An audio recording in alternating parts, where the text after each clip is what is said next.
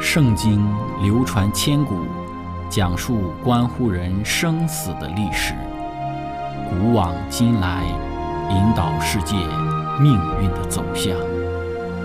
圣经历经风雨，见证真爱永恒的真理，惊天动地，拯救堕落罪孽的生灵。圣经荡气回肠。感动铁石心肠的生命，坚往之来，翘首以待基督的复临。希望福音广播电台圣经系列解经节目开卷有益，让我们翻开这本千古奇书，去领悟其中可以扭转人生的真理。亲爱的听众朋友，平安！欢迎您收听《圣经解经》节目《开卷有益》，我是您的朋友志成。今天我们要学习的圣经是在创世纪的十六章七到十六节。经上记着说，耶和华的使者在旷野舒尔路上的水泉旁遇见他，对他说：“撒来的使女夏甲，你从哪里来？要往哪里去？”夏甲说。我从我的主母撒来面前逃出来，耶和华的使者对他说：“你回到你主母那里，伏在他手下。”又说：“我必使你的后裔极其繁多，甚至不可胜数，并说你如今怀孕，要生一个儿子，可以给他起名叫以实玛利，就是上帝听见的意思，因为耶和华听见了你的苦情。他为人必像野驴。”他的手要攻打人，人的手也要攻打他。他必住在众弟兄的东边。夏甲就称那对他说话的耶和华为看顾人的上帝，因而说：“在这里我也看见那看顾我的吗？”所以这井名叫比尔拉海莱。这井正在加底斯和巴列中间。后来夏甲给亚伯兰生了一个儿子，亚伯兰给他起名叫以实玛利。夏甲给亚伯兰生以实玛利的时候，亚伯兰年八十六岁。亲爱的朋友，今天我们要一起学习的主题是看故人的上帝。开始学习之前，我们一起聆听一首诗歌《恩典的记号》。站在大海边，才发现自己是多渺小；登上最高山。才发现天有多高，浩瀚的宇宙中，我真的微不足道，像灰尘，消失也没人知道。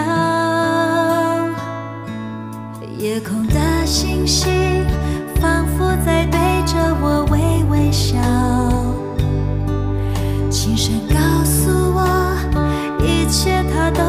看见了，我所有挣扎，所有软弱和跌倒，将成为主恩。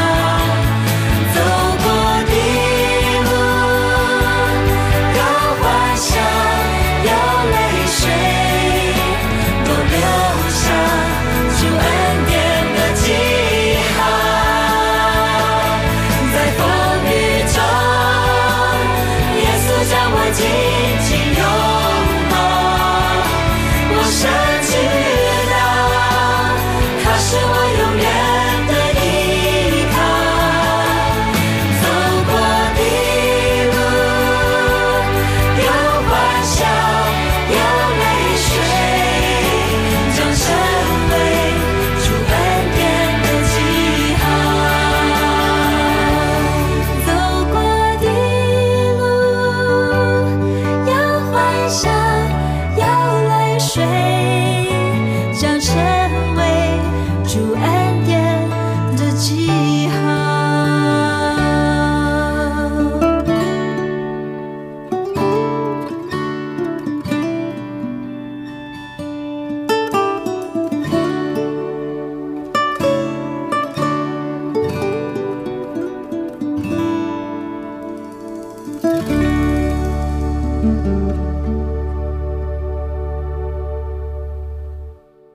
亲爱的朋友，上次我们讲到了夏甲因为自己怀孕，然后就轻看自己的主母撒莱，而产生的家庭纠纷和矛盾。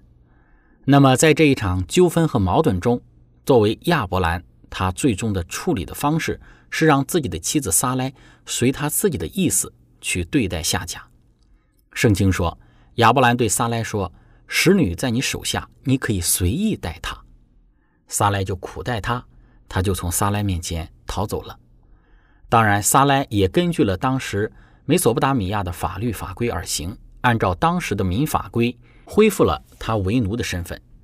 但因为夏甲之前心高气傲，对于自己主母的轻视，撒拉在恢复了他奴仆的身份之后，甚至采用体罚的方式苦待夏甲，因此夏甲不得不逃离亚伯兰的家。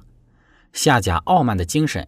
不愿忍受那因他自己无礼而引起的苦待，就逃往旷野。那亲爱的朋友，我们说夏甲的遭遇和处境也真值得同情。奴婢的身份是他没有办法选择的命运。之前在埃及的时候，我们就知道夏甲他是以奴仆的身份，当时的法老将夏甲指派给了撒拉。当撒拉从法老的宫中全身而退的时候，夏甲也就随着撒拉从埃及王宫之中退出。继续的服侍他。之后，亚伯兰带着撒拉从埃及回到迦南地，夏甲也必须随从撒拉离开自己的家乡埃及。好不容易在迦南地有一个机会，被自己的主母点头同意，可以与这个亚伯兰同房。他觉得自己的好日子即将要开始的时候，却因为自己的心焦气傲，轻视自己的主母，分不清主仆，而导致自己被苦待，挺着大肚子被迫逃亡。夏甲的人生以及他的命运看起来真的是挺值得同情的，但也有被指责之处。可以说，夏甲在亚伯兰家里应该过得不错，在没有与亚伯兰同房之前，那么相对于他而言，他的生活应该也算是舒适的。我们说，虽然是奴仆的身份，但是我们晓得亚伯兰他的胸怀是很大，在亚伯兰家里的奴仆，相比在一些心胸狭窄的人家里。他的生活应该舒服的很多。亚伯兰出了名的大度，对待夏甲也定然不会差到哪里去。只因为夏甲自以为是，最终才有当下被迫逃跑的命运。夏甲的逃跑应该说是前途未卜，他逃跑的方向应该是往他的故乡埃及，想要回归自己的故乡。圣经注释说道：夏甲在他回埃及本国的路上。并且已经几乎到达了埃及的边境。原文中的“水泉”一词前面的特定冠词暗示着这是一个指定的、众所周知的水泉。我们说挺着个大肚子的夏甲，想一想他的处境，我们是真心的同情和怜悯他。那么，作为怜悯人的上帝，对于此时的夏甲也必然有一些特别的眷顾，因为上帝他是一位充满了怜悯和同情的上帝。今天。当我们看到这样的夏甲，当时的处境都会我们心生怜悯。对于眷顾人的上帝，他岂能对于夏甲当前可怜的处境不加理睬呢？圣经说，耶和华的使者在旷野舒尔的路上，这个水泉旁边就遇见他，就对他说：“撒来的使女夏甲，你从哪里来？要往哪里去？”夏甲说：“我从我的主母撒来面前逃出来。”亲爱的朋友，首先我们看到上帝以一个问题表达了对于夏甲的怜悯和眷顾。上帝发出一个问题，在发这个问题之时，上帝称夏甲为撒来的使女。这一点对于夏甲是一个提醒。之前的夏甲因为自己怀孕，似乎就分不清谁是主人，谁是奴仆了。当然，我们说在上帝的眼中是没有尊贵与卑贱的分别。上帝他也不是一位认可奴隶制度的上帝，这一点如果我们有机会的话，会作为一个专题来分享。那无论如何，在当时奴仆占主导的社会之中，那么上帝在当时普遍存在的奴婢制度合法化的环境里，上帝呢称呼夏甲为撒来的使女。这一句话是在给夏甲一个重要的提醒：你是撒来的使女，撒来是你的主母。原本你的命运不是这样的，你可以很好的，因为亚伯兰同房，并且从亚伯兰怀了孕。你若安分的做撒赖的使女，你的生活、你的命运本是相对于之前单纯做撒赖的使女要舒服得多的。但是因为夏甲他的心高气傲，导致这样的一个局面。上帝对夏甲做这样的称呼，似乎有意在提醒夏甲，让他知道自己是一个奴仆的身份，是撒赖的使女。当上帝这样称呼夏甲的时候，夏甲怎么回答呢？他说：“我从我的主母撒来面前逃出来。”那么夏甲的回答显明，上帝对于夏甲的这个提醒有了作用，就是夏甲知道自己的身份了，自己是一个使女，是撒来的这个使女仆婢，主母是撒来，自己是他手下的，是服侍撒来的，这一点非常重要。当夏甲透过回应上帝。我们看到夏甲认清楚了自己的身份，然后上帝向夏甲表达了对于他的第二个怜悯和眷顾。圣经说，耶和华的使者对他说：“你回到你主母那里，伏在他的手下。”亲爱的朋友，我们从世俗的角度上来讲，说君是君，臣是臣，不能君臣不分，主仆不明。君臣主仆的关系要分清楚，这是自古以来就有的一个道理。当然，我们还是要强调，在君臣之别、主仆之分之中啊，这个奴隶制度在上帝的眼中是并不合乎他的心意的，因为在上帝的眼中，人人平等。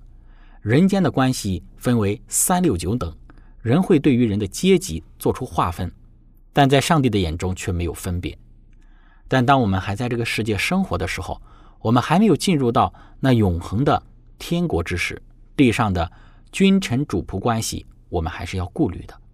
因此，上帝对夏甲说：“你回到你主母那里，服在他的手下。”圣经注释说到，希伯来文的动词“服”是第六节当中被翻译为“苦待”一词的另外一种的动词形式。不论撒莱会怎样苦待他，夏甲都必须回去温顺地服在撒莱手下。上帝并没有宽容撒莱对夏甲粗暴的行为，他将惩罚那些滥用职权的人，但他很少将这一种的职能托付给那些忍受苦毒与不公待遇的人。温顺柔和是上帝期盼他儿女所应具有的品格。亲爱的朋友，我们从这一段话当中可以看到，上帝对于夏甲的吩咐是回到他的主母，伏在他的主母撒莱的手下。如果撒莱还是要继续苦待的夏甲的话呢？那么继续的用恶毒粗暴的行为对待夏甲的话呢？我们说，在上帝的旨意之中，会对那些故意施暴的人予以刑罚的。当上帝吩咐夏甲回去，伏在他主母撒莱的手下之时，这第二个方面的眷顾，体现了上帝对于夏甲的怜悯和眷顾。上帝会为夏甲遭遇的不公正的态度做出处理。紧接着，上帝对夏甲的第三个眷顾是：我必使你的后裔极其繁多，甚至不可胜数。上帝意识到夏甲所面对到的这个窘迫的境遇，上帝也意识到他所面临的。这种的境遇的主要责任不在他身上。夏甲他尊敬了上帝，那么上帝也绝不会将他置于绝境当中不管。他在那里向他这样一个奴隶所发出的应许是绝无仅有的。这个应许是使夏甲他的心能够大得安慰的。他的儿子虽然不是神圣计划当中的那个应许的儿子，但他依然可以分享上帝向亚伯兰所发出的。那个祝福的应许，上帝曾应许要使亚伯兰的后裔繁多，他并没有将这个应许局限于撒赖的后裔之中，因此他将一字一句的按照他所应许的去行，但将属灵的赐福留给了应许所原定的后裔，就是后来的那个应许之子以撒。那么对于夏甲而言，上帝对于他的眷顾是超乎他想象的。在夏甲的概念中，自己已经从自己的主母手中逃跑，自己肚子里还有未出生的孩子，那么他应该怎么办？将来出生之后，作为一无所有的夏甲，能有足够的能力将这个孩子抚养长大吗？但是上帝的恩典，我们说超越了他的所需所求。上帝给夏甲的应许就是，他的后裔要极其繁多，不可胜数。这个应许是之前给亚伯兰的。但现在，上帝竟然像赐福给亚伯兰一样，要赐福给他的后裔，极其繁多，不可胜数。亲爱的朋友，这是我们看到的眷顾人的上帝第三个对于夏甲的眷顾。分享到这里，我们一起来聆听一首诗歌，《一件礼物》。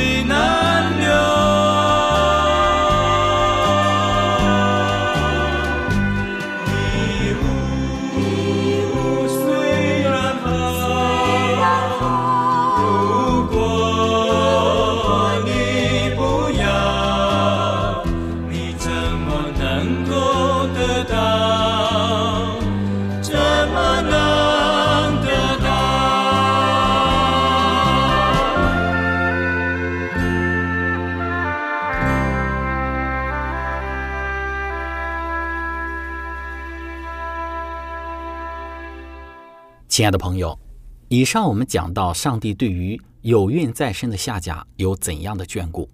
先是提醒他的身份，再就是给他提供出路和建议，然后就是赐福他的后裔繁多，如繁星一般。第四个，上帝对于夏甲的赐福，就是给夏甲所生的儿子做命名。上帝说要给这个未出生的孩子，在他出生之时起名叫以实玛利。这是上帝第一次为一个未出生的婴孩起名，他借此向夏甲表明他对于他和他的后裔的关心。以实玛利就是上帝听见的意思。这个名字提醒着以实玛利，他是上帝仁慈眷佑的一个对象。对于以实玛利的人生也做了预言。他为人必像野驴，他的手要攻打人，人的手也要攻打他。他必住在众弟兄的东边。那么，圣经讲到说他为人必像野驴，原文的字面意思就是人的野驴，在英文版本当中翻译的那样。我们说这一种形象化的说法，将它比作一种在沙漠中随意游荡的野生的、无法驯服的野驴，生动地描述了以实玛利的后代贝都因人他们驰骋荒漠对自由的热爱，他们粗犷简朴。沉迷于自然界多姿多彩的美景，而厌恶城市的生活。约伯记三十九章五到第八节对于野驴赋予了一个极为富有诗意的一个描绘。那么他的首要攻打人，那么以实玛利的后代呢，也曾试图征服阿拉伯半岛，并使其顺服他们的旨意，但没有任何一个国家获得了永久的成功。阿拉伯人一直保持着他们的独立，上帝一直保守着他们。使他们成为他仁慈眷佑的持久的纪念碑。他们今日依旧是这一神圣预言的真实性的一个不可辩驳的证据。那么夏甲就称那对他说话的耶和华为看顾人的上帝，因而说：“我在这里也看见那看顾我的吗？”